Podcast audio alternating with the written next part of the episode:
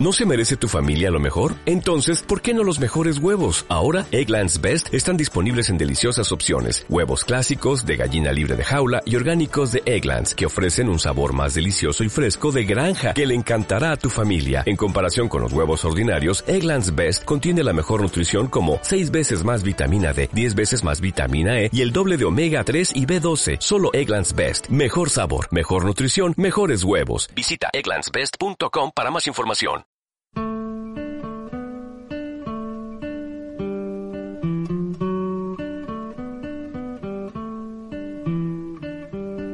Un espacio dedicado a lo mejor del mundo del streaming con el comentario y análisis de las mejores series y películas que puedes encontrar online. Esto es NAC, Netflix a la carta.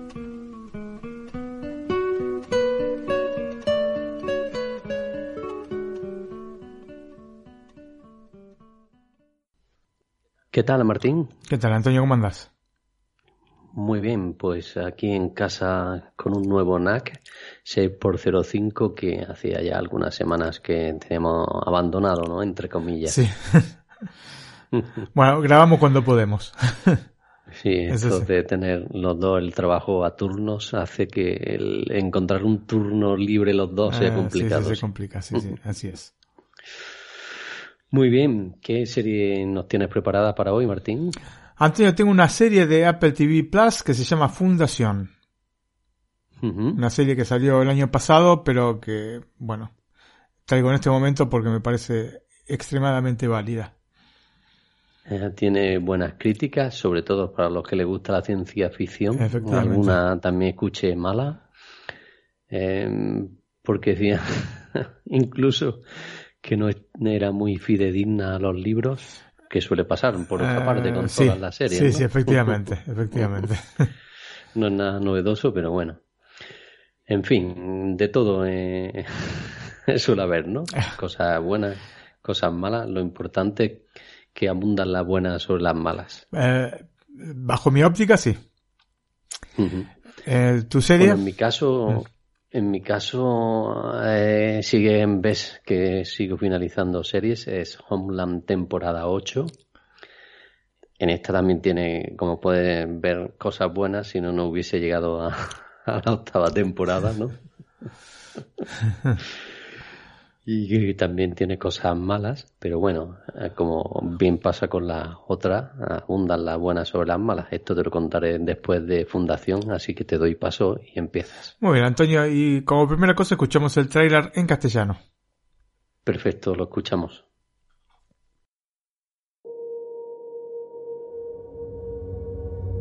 Cuando era niña y vivía al borde de la galaxia, Oía historias de un hombre que podía prever el futuro. Y su historia fue un misterio para mí hasta muchos años después. Cuando pasó a ser mi historia.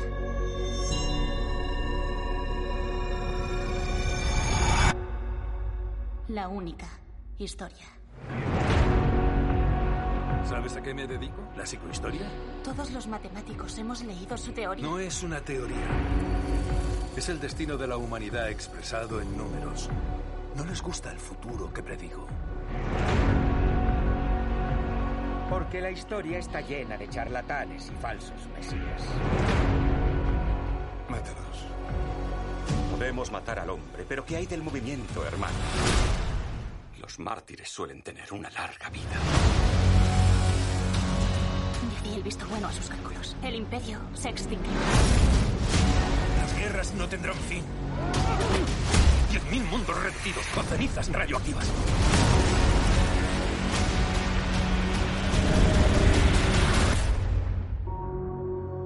El cambio asusta. Sobre todo a quien está en el poder. Intento suavizar la caída. ¿De qué va esto? Dentro de muchos años, una civilización se alzará de las cenizas. Las generaciones venideras tendrán una base sobre la que construir, una fundación. Cuando empecemos a conservar los elementos más esenciales de la civilización, recordamos qué será recordado y qué se olvidará. Ahora estamos peligrosamente cerca de una crisis diplomática.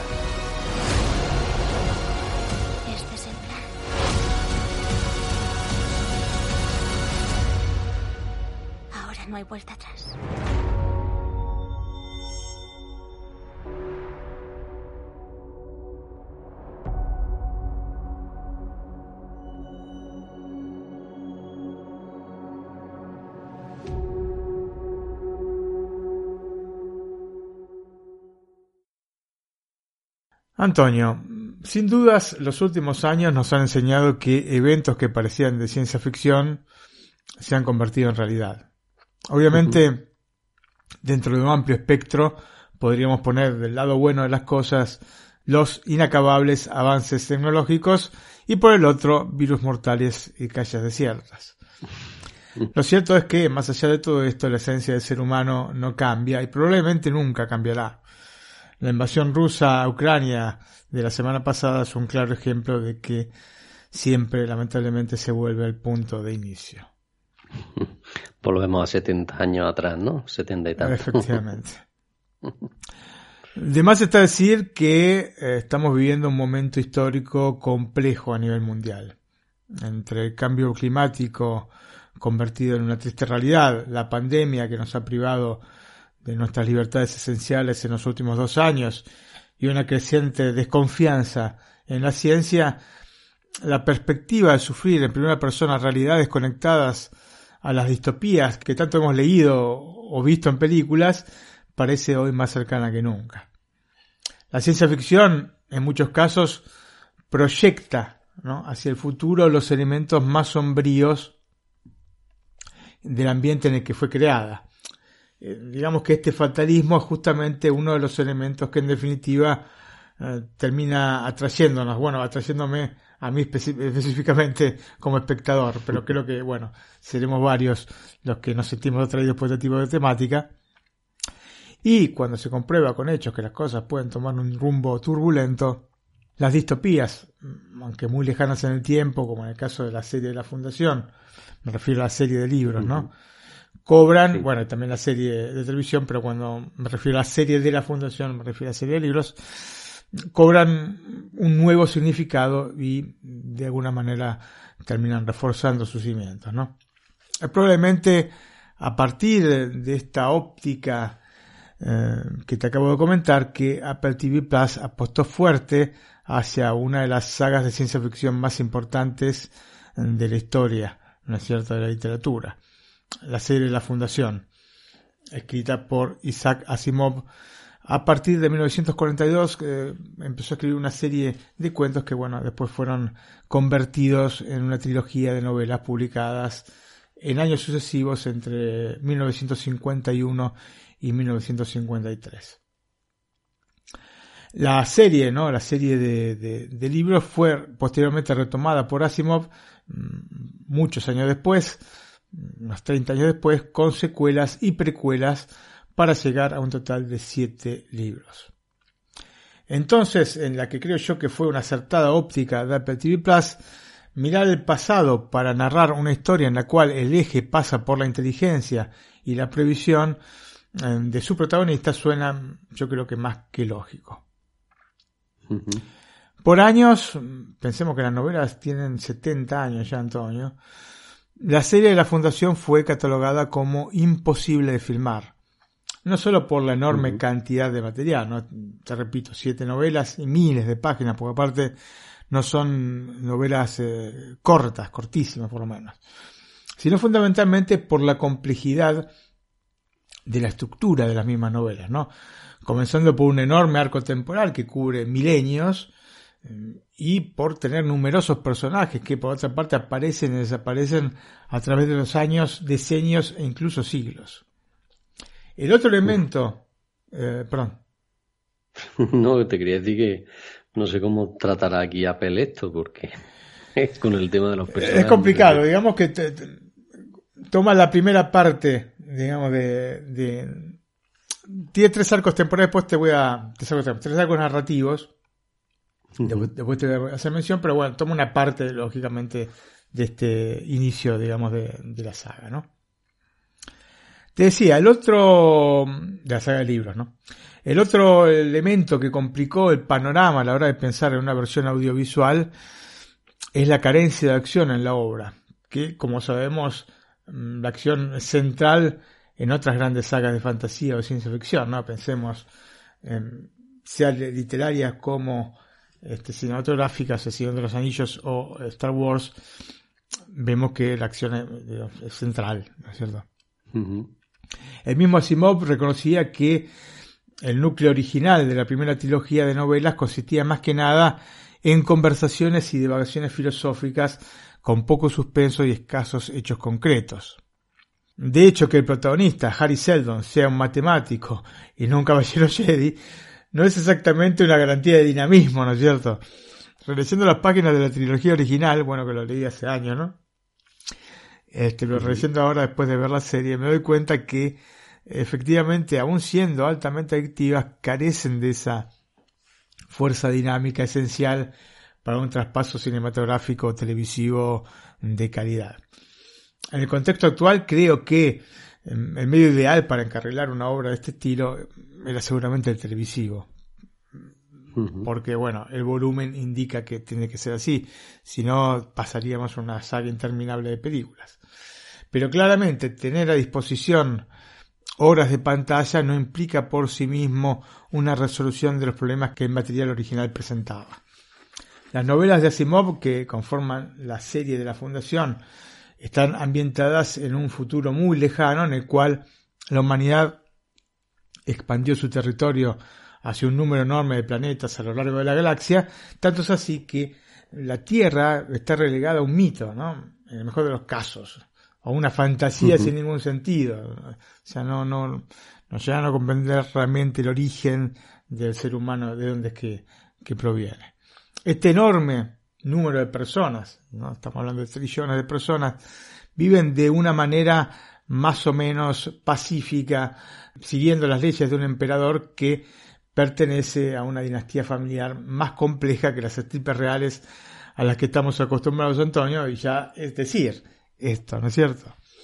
En este contexto, Harry Seldon, un matemático y psicohistoriador que tiene la capacidad de prever el futuro, en realidad eh, a partir de unos cálculos puede de previsiones, puede asumir qué es lo que va a pasar, anuncia que em, este todopoderoso imperio está por caer. Un imperio aparte milenario, ¿no es cierto? Un imperio que lleva 12.000 años gobernando la galaxia.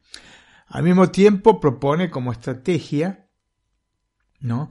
crear una fundación para evitar que todo el conocimiento de la humanidad acumulado hasta ese momento se pierda en el tiempo y el espacio.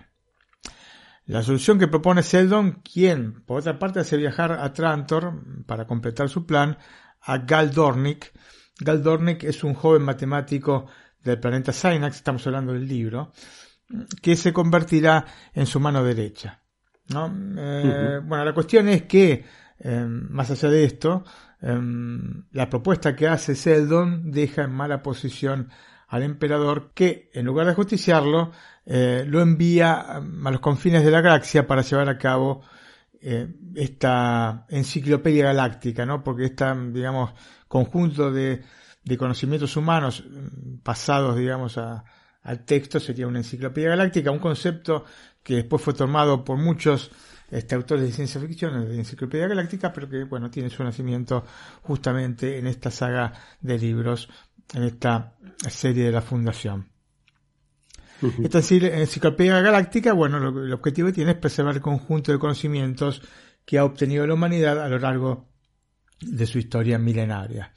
Es así que el punto de destino donde se creará esta fundación, ¿no? Esta fundación que a su vez va a crear la Enciclopedia Galáctica, es un este, eh, planeta muy lejano, un planeta, digamos, en los límites de la galaxia, que se llama Terminus. Este es el inicio de una historia que se irá complicando cada vez más con el correr de las páginas y es en esencia el primero de los tres arcos narrativos que vamos a encontrarnos en la serie.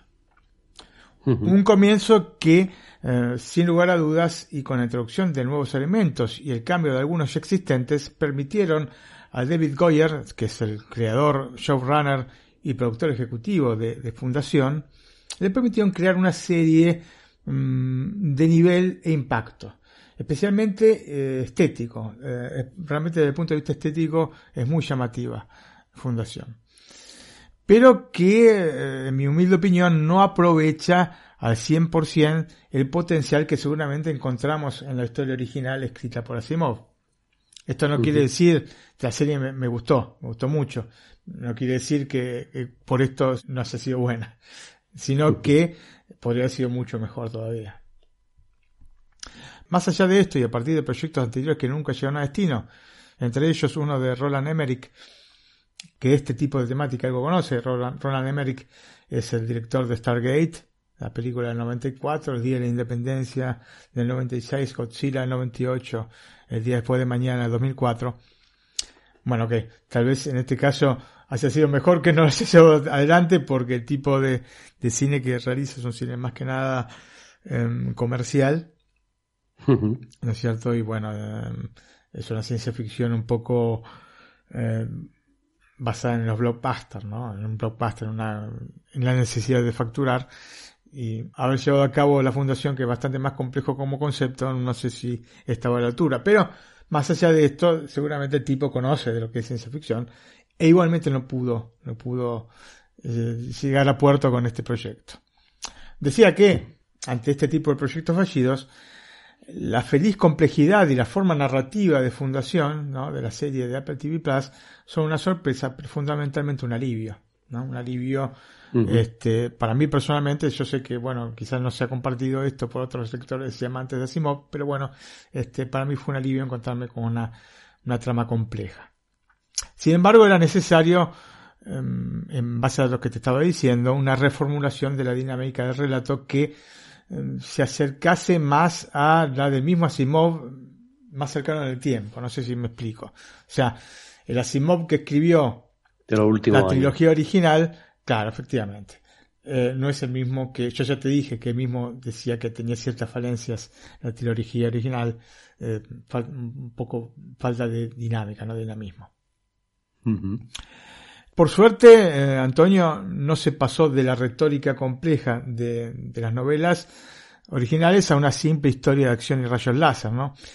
Pero es cierto que luego, unos primeros episodios en el carril de lo reflexivo, la serie nos proporciona una buena dosis de explosiones, combates y muertes violentas que a fin de cuentas le dan un dinamismo de que carecía la trilogía original en sus numerosas páginas, ¿no? Y esto, bueno, es un bien porque obviamente digamos, amplía el, rango de gente que puede o que se va a sentir cómoda mirando eh, la serie.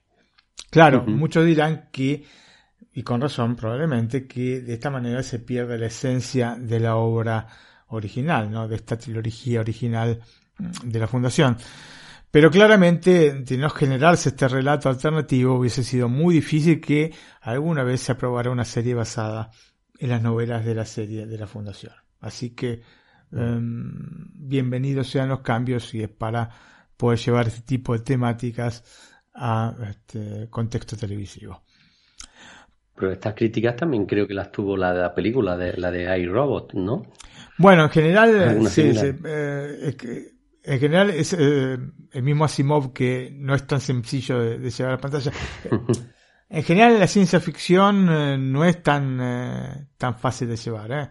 Philip K. Dick también en sus este, los libros y cuentos que después han sido llevados y razones que han sido llevados después a, a la pantalla y con gran suceso tienen grandes diferencias con las obras originales. Y esto mm, habla un poco quizás este, la manera de eh, expresarse que tienen que tenían los escritores de ciencia ficción de un tiempo. Quizás eh, ahora la cosa sea un poco distinta, pero más allá de esto, lógicamente siempre están los puristas que quieren eh, la cosa tal cual, pero básicamente es imposible, es imposible, y no solo de ciencia ficción, cualquier tipo de, relato es muy difícil trasladarlo de manera eh, textual, digamos, de, del libro a un formato audiovisual, porque obviamente cambian eh, un montón de cosas, los ritmos cambian absolutamente. Y hay que hacer hincapié eh, quizás en otros puntos que mm, este, en la versión escrita no, no son este no, no tienen esa no se necesidad, profundizan claro ¿entendés? entonces eh, me parece válido una reformulación de las cosas cuando se respete la esencia básica no agregados pero respetando la esencia no me parece que estén del todo mal. Y yo creo que en este caso se, en general se ha respetado se ha respetado la trilogía original lógicamente quizás un eh, apasionado de Simov te puede decir, no, mira, en realidad no está. Yo lo he leído, te repito, las novelas originalmente las leí hace muchos años y ahora las, las releí. este, las primeras tres, eh, yo nada más son las, las, que he leído y no es que yo me he leído toda la obra de Asimov. Entonces eh, quizás un, este, un cultor este, de Asimov te, dirá, este, no, mira, este, difiere mucho del pensamiento de, en general de, Asimov y este, están mal. Pero bueno, lo hablo de mi experiencia personal, esto, ¿no? Todo es libre de interpretaciones, Antonio. Por lo que te decían, parte de esta reelaboración de la trama da cuenta también de elementos que reflejan eh, la sociedad actual. Es así que tres personajes importantes de la historia cambian de sexo respecto a las novelas. Se ha mencionado Gal Dornick, que pasa de ser un joven matemático y discípulo de Sheldon a ser una joven matemática y discípula de Sheldon.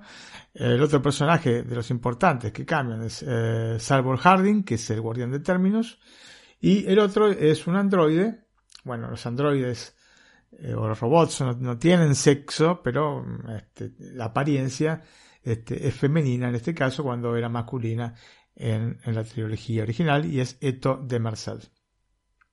Te decía, entonces, estos tres personajes que son bastante centrales dentro de la, trama de la serie eh, tienen un sexo distinto, ¿no? un género distinto en la saga de, novelas.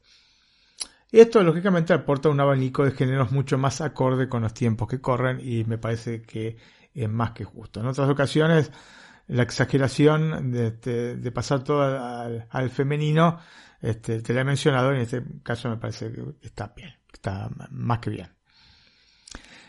Debería hacerte una mención específica sobre esto de Marcel.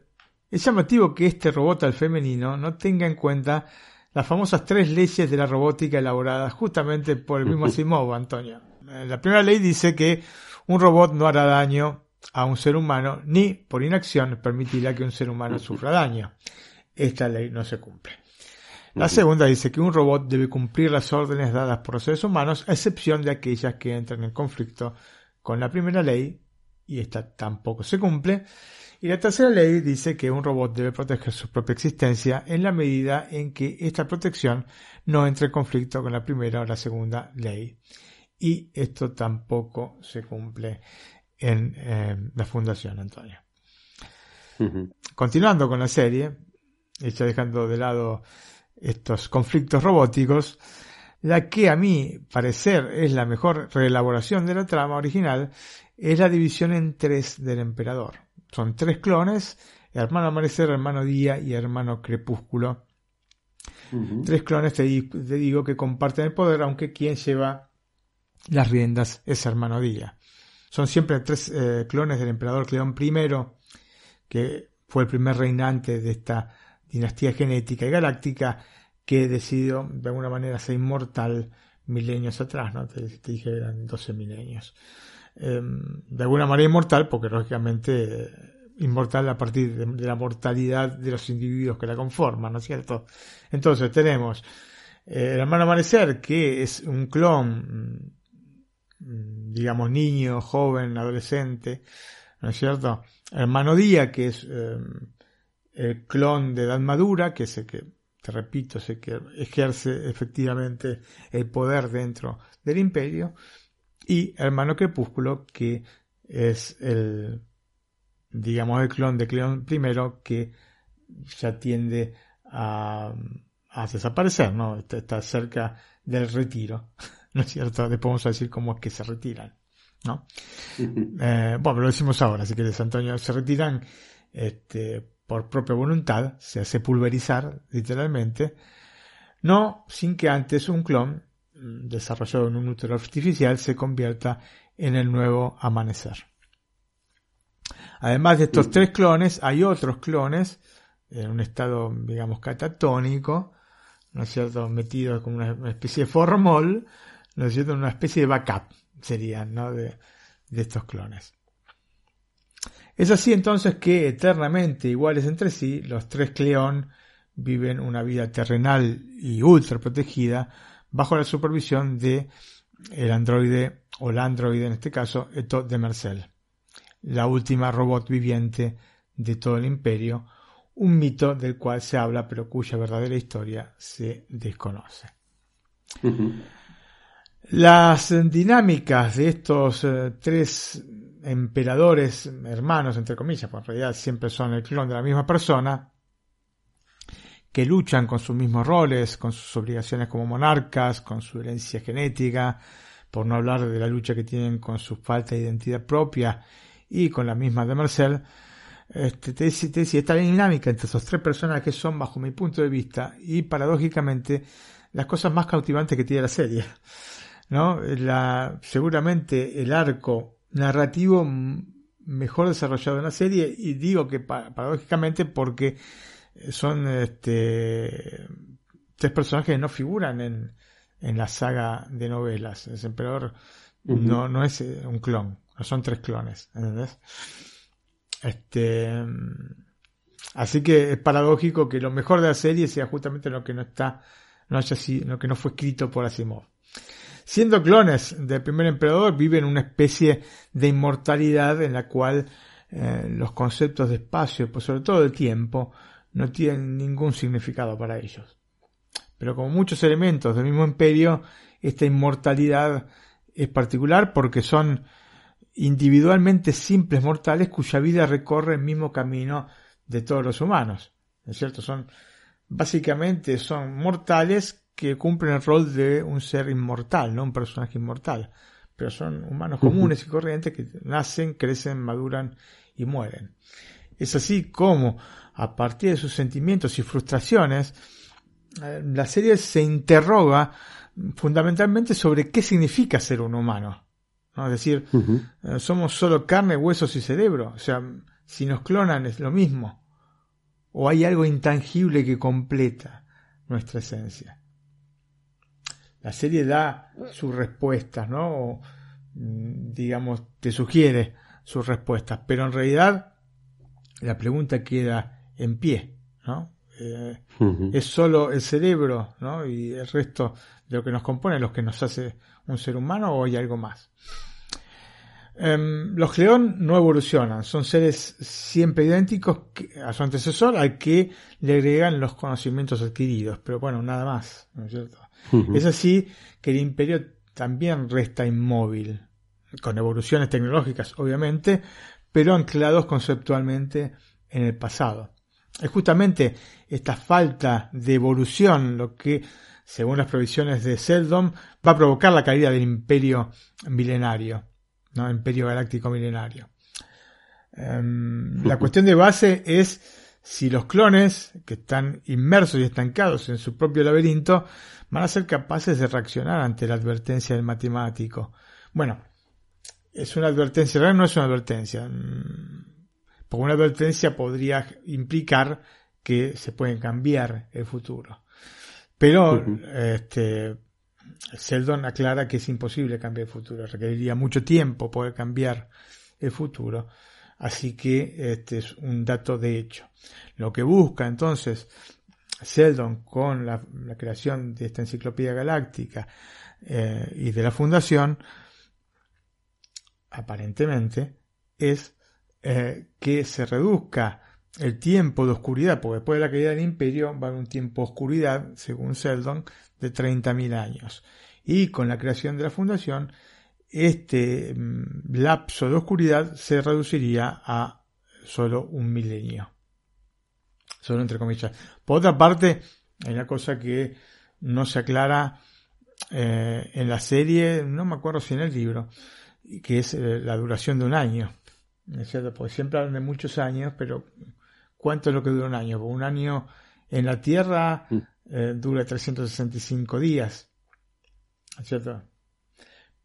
Pero un año en Marte son este, muchos más, son por lo menos el doble de días.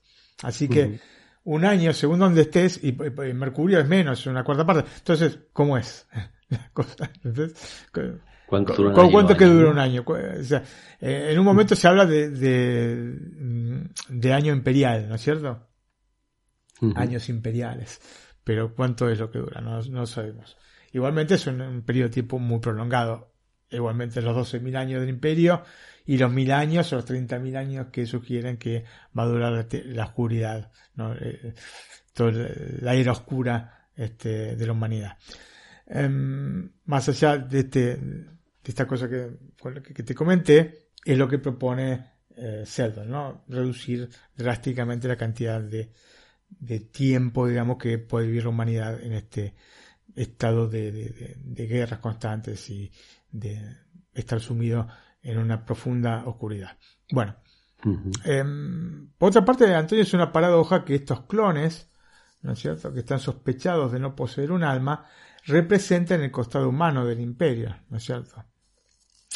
esto es una personificación menos abstracta que en la, eh, razón original de Asimov. Te digo, te decía que eh, el concepto del emperador es distinto en las novelas que lo que vemos acá en la serie. De hecho, no, no, no existen estos tres clones. Entrando en el punto más profundo mm, de este segundo arco temático de la temporada, nos preguntamos em, cuánto de humano hay eh, en ellos, ¿no es cierto?, en estos clones, en este, este, emperador, paragonándolos con justamente el androide de Marcel, ¿no? que en apariencia es más cercana al mundo de las emociones y de la espiritualidad, ¿no? Es lo que se ve en la serie. La, la empatía y las emociones eh, son conceptos que se pueden aprender, ¿no? Esta es una de las preguntas que quedan flotando por toda esta primera temporada, cierto? Porque al fin y al cabo es un robot.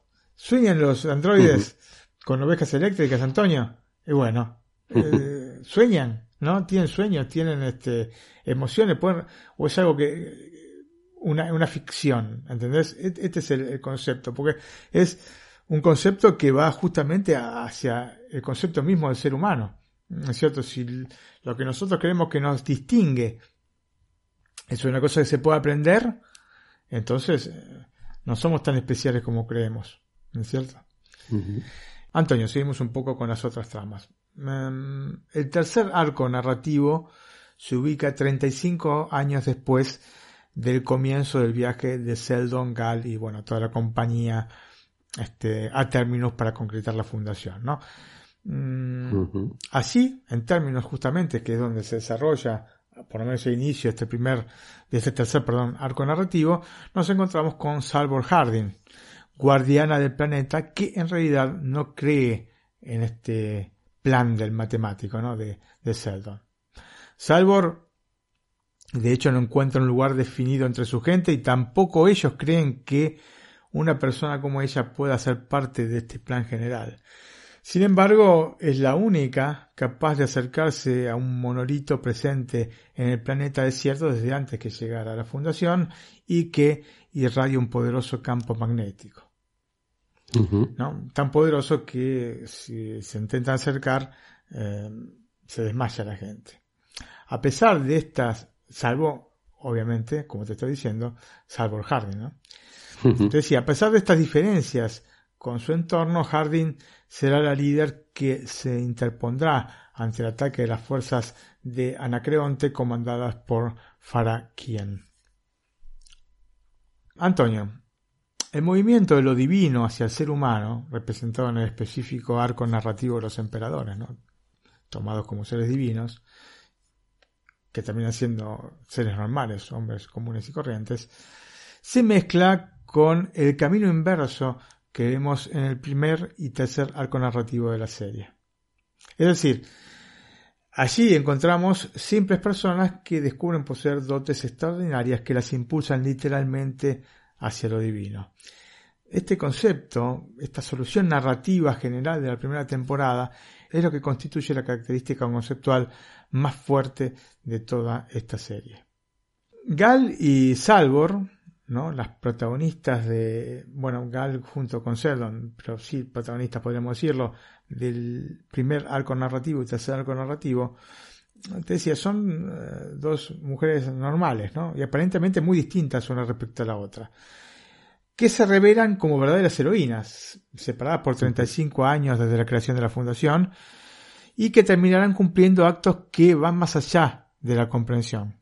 ¿No es cierto? Por eso te decía que em, vemos los emperadores que actúan como personas normales, ¿no es cierto? Y personas normales que actúan o que tienen Em, características em, divinas, ¿no es cierto? Como contrapartida, sus historias parece que no se pudieran cerrar, ¿no?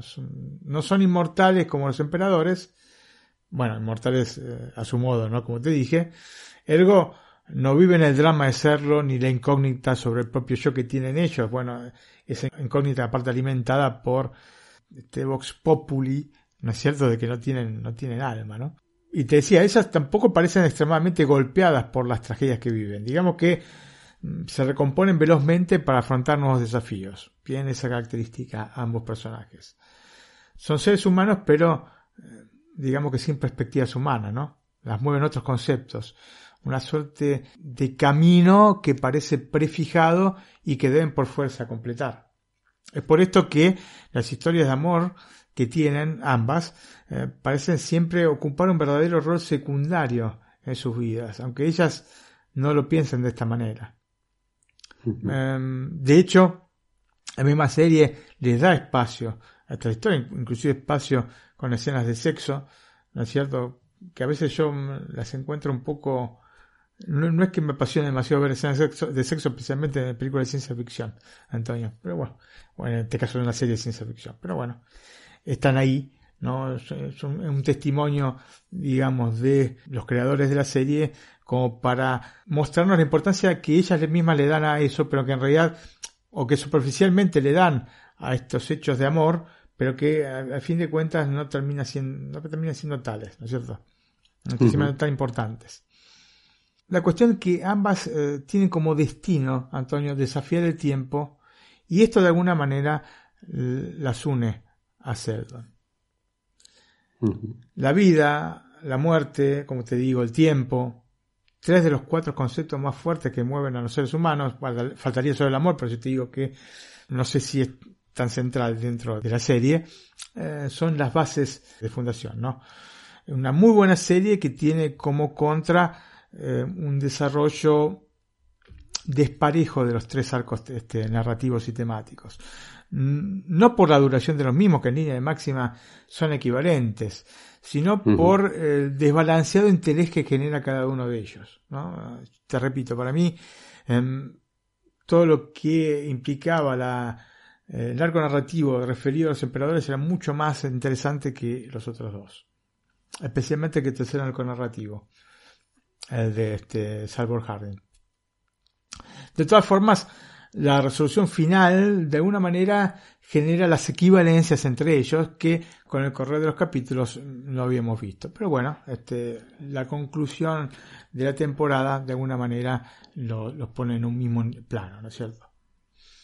¿Basta con esto? Bueno, eso dependerá de cada uno. A mí la serie, te repito, me gustó mucho, aunque hay que admitir eh, que es perfeccionable. Hay momentos mm, con baches del guion que pueden resultar soporíferos. De hecho, en algún momento los ojos, te digo que se me cerraron, pero así por un instante, ¿eh? Un instante. Pero sí, sí. Yo creo que esto son cosas que, detalles que hay que limar como para hacer mejorar la serie. Te repito, amén de esto que te dije anteriormente, que se podían, digamos, profundizar un poco más sobre eh, las novelas originales. Más allá de esto, globalmente me parece que es una muy válida propuesta de Apple TV Plus y una muy válida propuesta en base a eh, la serie eh, de la fundación de, Asimov. Em, lógicamente, y como dije anteriormente, reconozco que puede llegar a tener claramente detractores entre los fanáticos de Asimov por las licencias televisivas que se toman, ¿no? que son bastante claras, ¿no es cierto? Es inútil citar las diferencias con la serie de la Fundación porque son tantas y el universo creado por Asimov es tan amplio que puede llevar a equivocaciones. Primero que son tantas y sería aburridísimo estar citándolas. Y después puede ser que notes una que después no sea así. No sea que esté dentro de, esté en las novelas que no leí, por ejemplo, de, esta, de la saga entera. Si están interesados igualmente a conocer las diferencias entre una cosa y otra, yo les digo la verdad, ni siquiera me interesaría en esto. Pero si alguien este, lo quiere ver, quiere ver cuáles son eh, efectivamente las modificaciones, hay varias páginas en inglés y castellano que hacen un elenco de las diferencias, pueden buscarlas tranquilamente en Google. En lo que respecta al apartado técnico, yo te dije que estéticamente es una maravilla, lo recalco, es sencillamente fantástica. A una resolución 4K con Dolby Vision, este, que es cristalina, rosa la definición perfecta, Antonio, lo que se ve en pantalla. Le podemos agregar un track Dolby Atmos que realmente nos envuelve, especialmente en la atmósfera de los distintos planetas y naves que pasan por, este, por la serie. Así que te digo que técnicamente, como suele ocurrir con los, con los productos de, Apple TV Plus, están al tope máximo de, las posibilidades técnicas actuales. Yo te digo que es muy difícil recordar otra serie que sea mejor que esta. Así sea. el aspecto estético, ¿no? Sí, sí, sea técnicamente, ¿no? Estamos hablando de 4K y, también del audio, ¿no? De Dolby Atmos. Um, que por otra parte yo eh, en algún punto lo porque tenía algún conflicto con los subtítulos eh, en castellano y en algún punto lo oí también en italiano estaba en Dolby Atmos en italiano Así que calculo, ahora no, no me fijé, pero calculo que también tendrá su track Dolby Atmos en castellano. 99% eh, seguro que sí. Así que también que tienen pocas series, pero ese amor por darnos técnicamente lo mejor es este uno de los puntos de fuerza eh, de los varios que tiene Apple TV Plus. Porque debo decir que me cuesta encontrar series que no sean buenas de Apple TV Plus, Antonio. Eh, Vos sabés que yo soy amante, bueno, vos sabés, sabemos ambos, y lo saben quienes nos, escuchan, que somos amantes del universo Apple. Pero más allá de este, de este punto, objetivamente, eh, a nivel técnico son espectaculares y eh, las series que han sacado son realmente muy cuidadas de todo tipo de aspectos. Algunas mejores que otras desde ya, pero en general te diría que con este, números altos este, de calidad todas. Si querés pasamos entonces a los este, datos técnicos de esta primera temporada, Antonio. Em, decirte que fue estrenada el pasado 24 de septiembre con dos capítulos, como suele pasar este, con las series de, de Apple TV y creo que también de HBO, que estrenan dos y después van estrenando uno semanalmente. Y se concluyó el 19 de noviembre pasado. Cuenta con 10 capítulos de entre 45 y 69 minutos de duración. El plan que tiene la producción es de realizar nada menos que 8 temporadas de 10 capítulos cada una. Estamos hablando de 80 capítulos, 80 horas de fundación. Vos me preguntaste al inicio cómo iban a hacer para meter todo esto. Bueno, hay tres. 80 horas de historia, Antonio. Veremos si es factible, porque hay muchos elementos en juego acá. No solamente que sea buena la serie, sino que sea seguida. O sea, no basta con que sea buena, lamentablemente. Para, ya, hemos visto, por ejemplo, con algunas series de, de, Netflix, ¿no? No sé si te acordarás, Marco Polo. Una serie que nos encantaba. Sí, efectivamente, y que en la serie cara, eh, como esta también, este, la primera temporada costó 45 millones de dólares. No es la super cifra, pero tampoco es poco. Pero si no tiene público. Si no tiene público, después no, no hay manera de que sigan financiando la segunda. De todas maneras, eh, te puedo decir que la segunda temporada ya está asegurada. Bueno, pero ya lo estaba desde antes, porque en el plan original de 2019 estaba prevista dos temporadas. Así que ya estaba aprobada las dos temporadas, en realidad. No es que en base al, a la audiencia que tuvo la primera se, se, hace la segunda, sino que ya estaba prefijado, estaba firmado seguramente un contrato para hacer las dos temporadas. ¿Se pueden hacer ocho temporadas? Se pueden hacer ocho temporadas. Material justamente no le falta a esta serie. Eh, o sea que no, no va a haber necesidad de estirar nada. Pero, pero eh, hay que ver si la respuesta del público es acorde con la calidad del, de, de la propuesta. no siempre es así y esperemos que lo sea. Continuando con los datos técnicos, la serie mm, cuenta con un formato de pantalla que es muy popular eh, para el, streaming, que es el 2.1. Como dije, está presentada en 4K con Dolby Vision y sonido Dolby Atmos. Te reafirmo también en castellano. Los protagonistas son uh, Harris, espectacular. Las interpretaciones están todas muy bien, pero Jared Harris digamos que es la pieza fuerte de la serie y como siempre siguiendo digamos una línea de, de, personajes siempre realizado no este, siempre es intachable no Jared Harris hace de, Harry Seldon después tenemos a Lou Lover que hace de Gal Dornick Lee Pace que hace de hermano Díaz Pace porque no sé si será Pache la verdad porque parece un apellido italiano, pero podría ser Pace. Mejor dicho, podría ser Pache de ser Pace, como hermano Día. Leah Harvey como Salvador Harding. Laura Byrne como Demerzel. Terrence Mann como el hermano Crepúsculo. Eh, Daniel McPherson como Hugo. Y Kubra Said como Farah. Entre muchos otros, porque bueno, es una serie coral. Hay muchísimos, muchísimos personajes y esto sí te lo puedo decir como una cosa de hecho. Me parece que, a excepción del emperador, y no te podría afirmar que aparece en todos los capítulos, pero a excepción del emperador, que me parece que sí aparecen todos, los demás personajes no aparecen en todos los capítulos. Hay capítulos dedicados a unos o a otros y hay grandes ausencias a lo largo de, de la serie. Tanto es así que nos preguntamos, pero ¿cómo desapareció este personaje? Y después había, aparecía nuevamente. Recuerdo que vi la serie y después leí, releí nuevamente los libros, así que este, que no, claro, no me acordaba exactamente cómo, cómo iba la trama, o sea, muy general, muy general, pero bueno. Este, en definitiva, eh, una serie que recomiendo tantísimo, tantísimo, Antonio.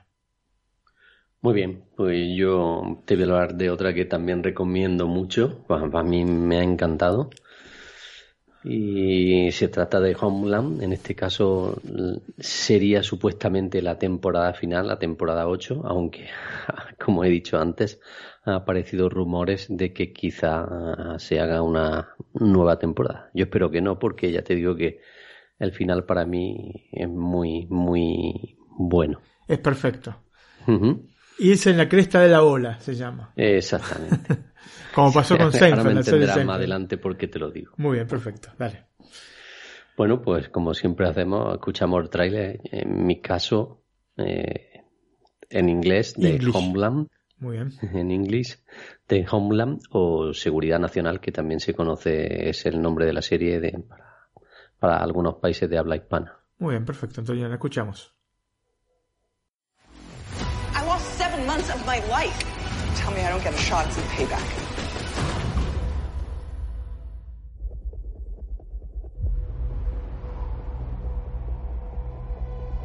peace may actually be possible. We've all seen this movie. We know how it ends. Do you think the Taliban will keep any agreement? We are this close to oblivion.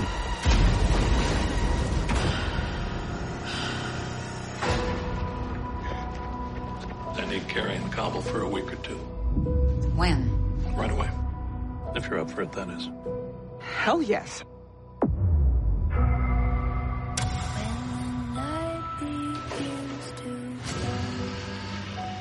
Isn't the place you knew before. It's ten times more dangerous.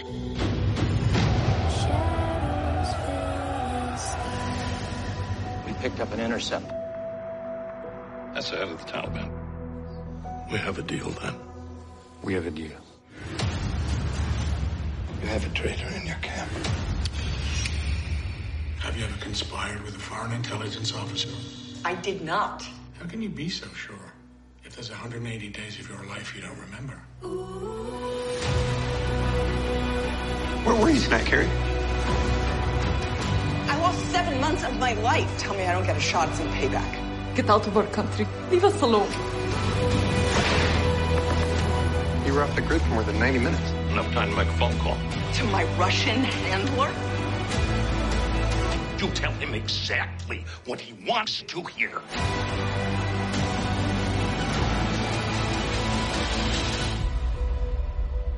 I believe you. No one else will.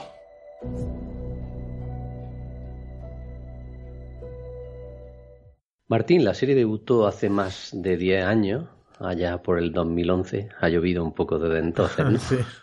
Sí. En lo particular, yo empecé a disfrutar de Homeland en- a finales del 2015, con la llegada, como no, de las plataformas de streaming, ¿no? En Mm. concreto de Netflix. Sí.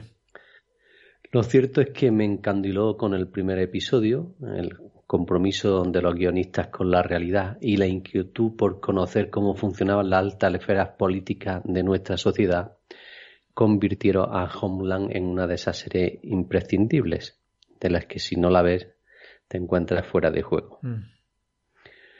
A partir de 2018 han llegado todo tipo de ficciones políticas, desde las que nos hablan de corrupción a las que se pierden en líos de cama. pero, pero lo ha sido a las ficciones, seguimos recordando a Homeland como la pionera y tragediendo lo que hasta entonces se podía encontrar en la parrilla televisiva, ¿no? Hasta el 2011 muy pocas series se metían en el mundo este. Sí. Aunque es cierto que los seguidores de la serie de Alex Gansa, Howard Gordon y Chip Johannessen nos sentimos un poco huérfanos por esto de que te he dicho, ¿no? De que Homeland se ha despedido para siempre. Bueno, pues eso parece. Afortunadamente con muy buen sabor de boca. Mm. Quiero hacer un inciso que es que a partir de aquí voy a hacer pequeños spoilers. eh, no son cosas muy grandes ni muy detalladas, pero sí lo aviso por si alguien no, no lo ha visto y no, no quiere escucharlos. Perfecto.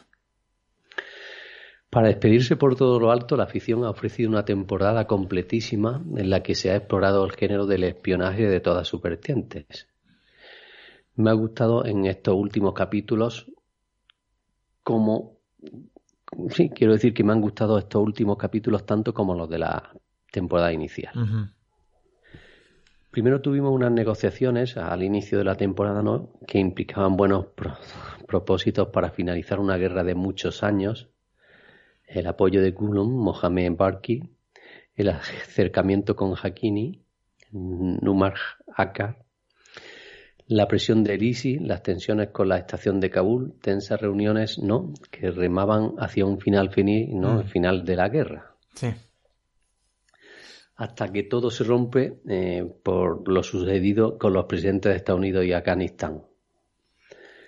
El miedo a un retroceso en el que mm, se puede entrever el proceso de paz y sobre todo su ansia por conocer siempre la verdad llevan a Carrie a obviar la autoridad de su jefe e investigar por su cuenta, ¿no? Bueno, esto no es nuevo, ella siempre ha sido así y por eso ha llegado a donde está. Bueno, en esto no está sola ella, sino que también tiene el apoyo de Saúl, eh, como en todas las temporadas, y de Gromov, eh, Costa Robin, es, que es un personaje mm, muy oscuro y que ya se vio en la temporada 7 de lo que fue capaz. Carrie en estas ocho temporadas ha conseguido superar muchos límites, pero en estos últimos episodios se lo juega mm, por conseguir ver la verdad sobre el incidente de los presidentes, ¿no? Se lo juega todo a una carta, digamos Mm. así, ¿no? Eh, Carrie traiciona la confianza de Jenna, hace que Saúl gaste muchísimo dinero de los fondos reservados del Estado y lo más importante, se convierte en una enemiga para los Estados Unidos por intentar evitar una guerra.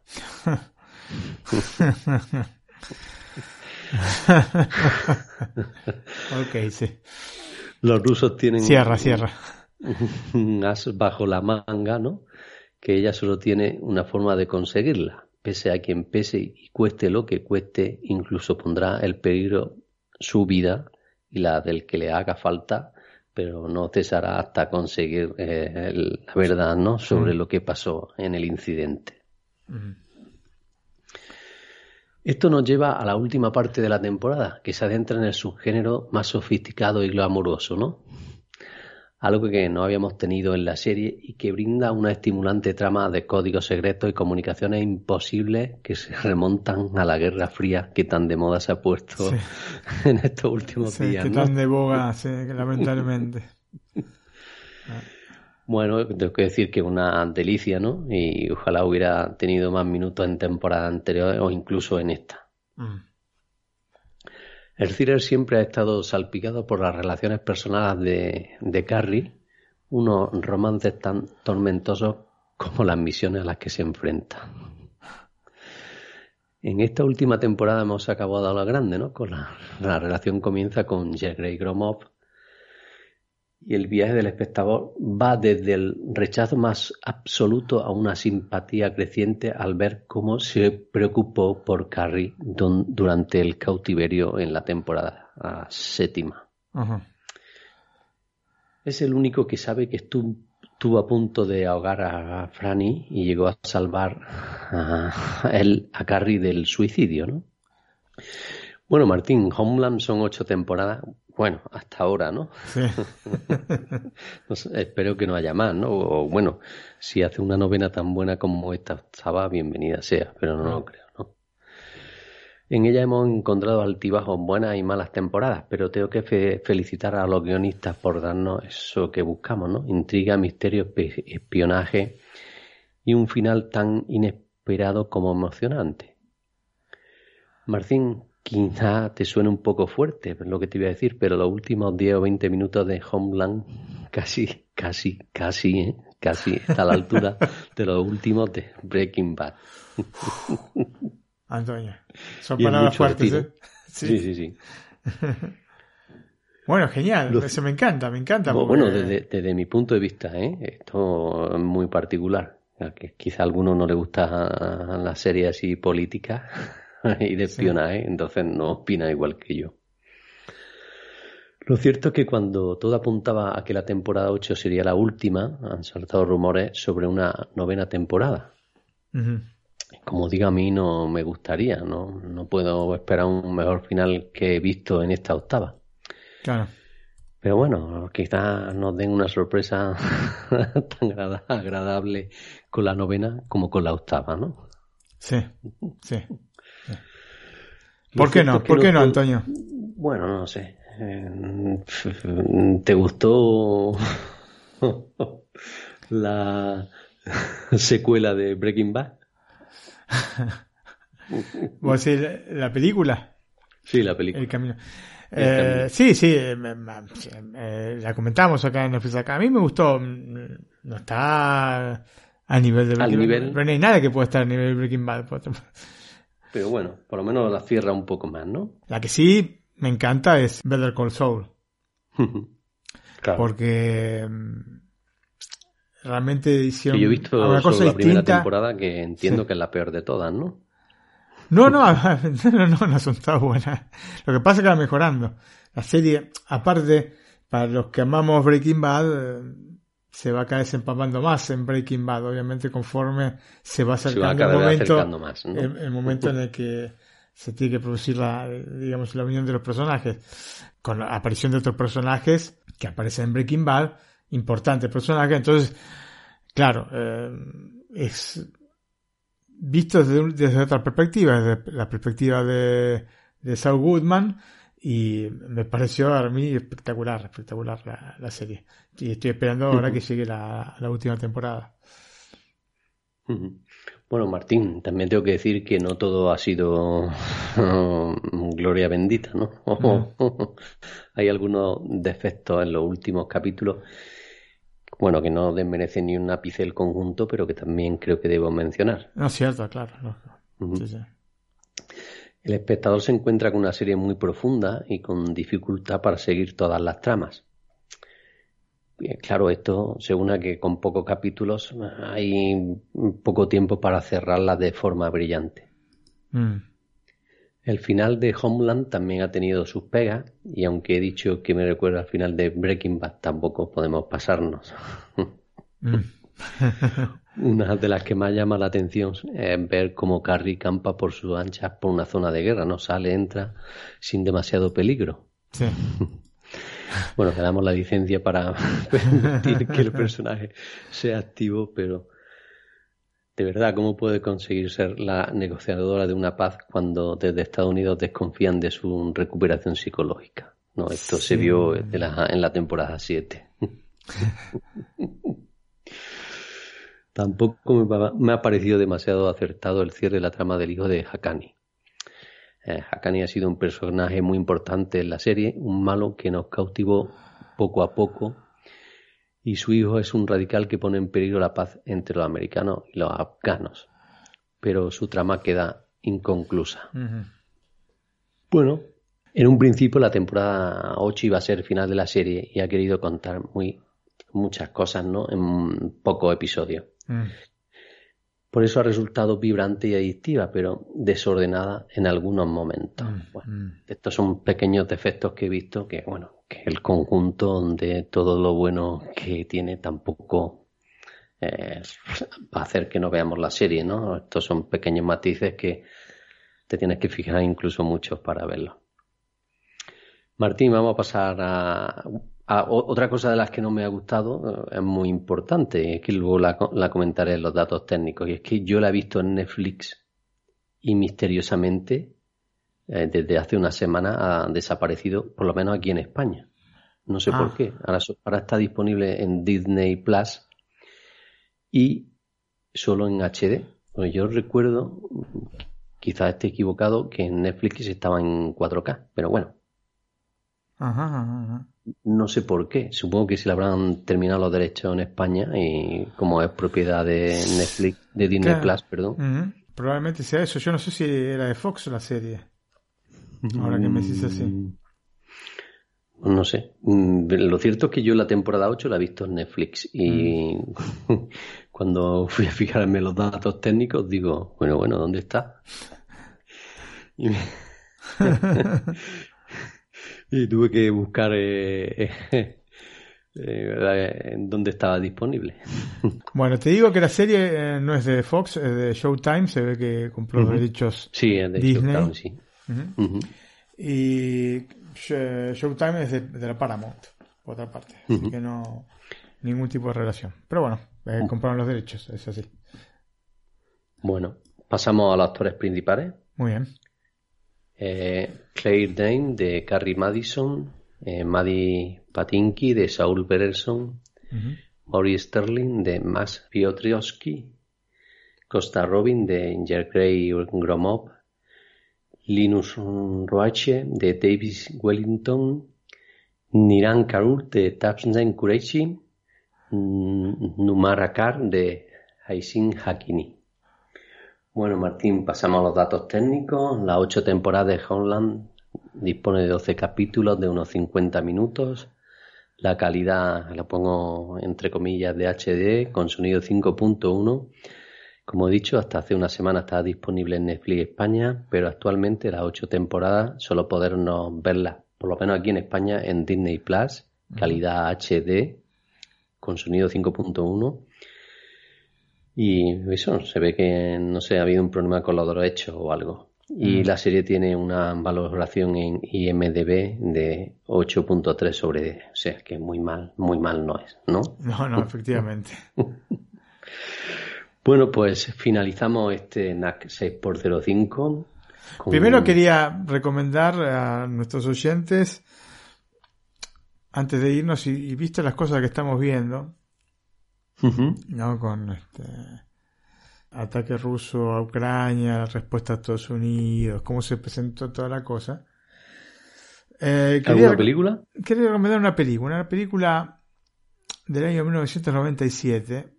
En Argentina se la conoció como Mentiras que Matan. El título original en inglés es Wag the Dog y el título en España es La Cortina de Humo. Es una película, una película excelente. Creo que en España está, si no me equivoco, en HBO Max. Es una película dirigida por Barry Levinson y protagonizada por Dustin Hoffman y Robert De Niro, ni más ni menos. Eh, se la recomiendo tantísimo y creo que es el momento ideal para verla.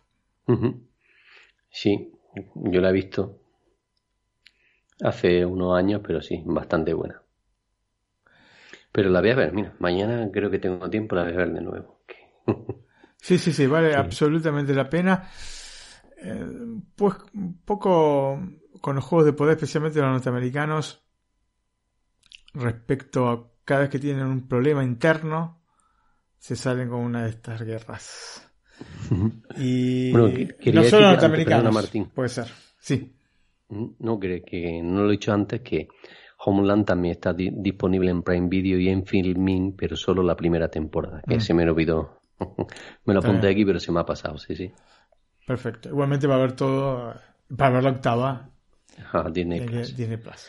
No sé si en, quizá en, Sudamérica, que como el nombre de seguridad nacional, no sé si allí tengan esté disponible en Netflix. Aquí en España, misteriosamente. A ver, vamos a. Nos fijamos inmediatamente, Antonio. Vamos a ver, así, en vivo, en directo. En directo. En directo. Puede ser que eh, allí esté incluso disponible y aquí haya sido aquí en España donde misteriosamente la han quitado. Eh, Homeland, eh, no. Está disponible efectivamente en Star Plus, que bueno, es de Disney, ¿no?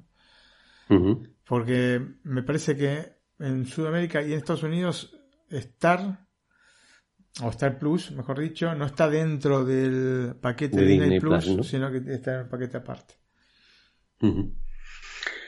Bueno, pues ya sí toca la música de la semana. Muy bien, Antonio. Y vamos a escuchar de una película del año 1992, si no me equivoco. Para ¿1900? 92. Para... ¿1900 o 1400?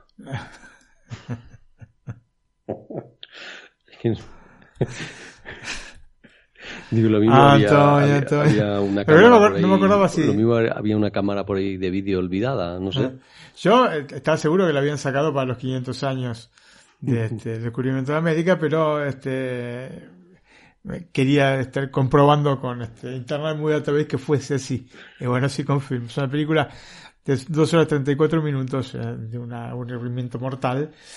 Este, pero que tiene una banda sonora. Muy buena la música. Es que es increíble porque es dirigida por Ridley Scott, protagonizada por Gerard Depardieu y Sigourney Weaver.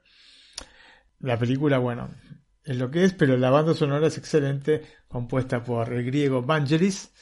Y mm. vamos a escuchar entonces Conquest of Paradise, la película, perdón, es 1492, La Conquista del Paraíso.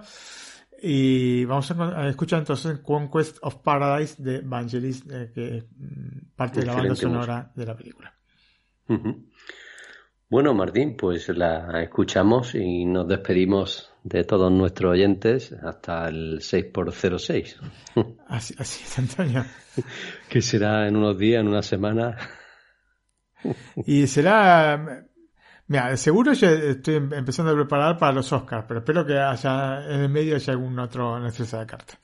Muy bien, pues nada, Martín, un abrazo. Gracias a nuestros oyentes por estar ahí un capítulo más, que por cierto, el último mm, ha tenido muy buenos datos. Así es, Antonio. Chao. Chao, gente, gracias. Eh.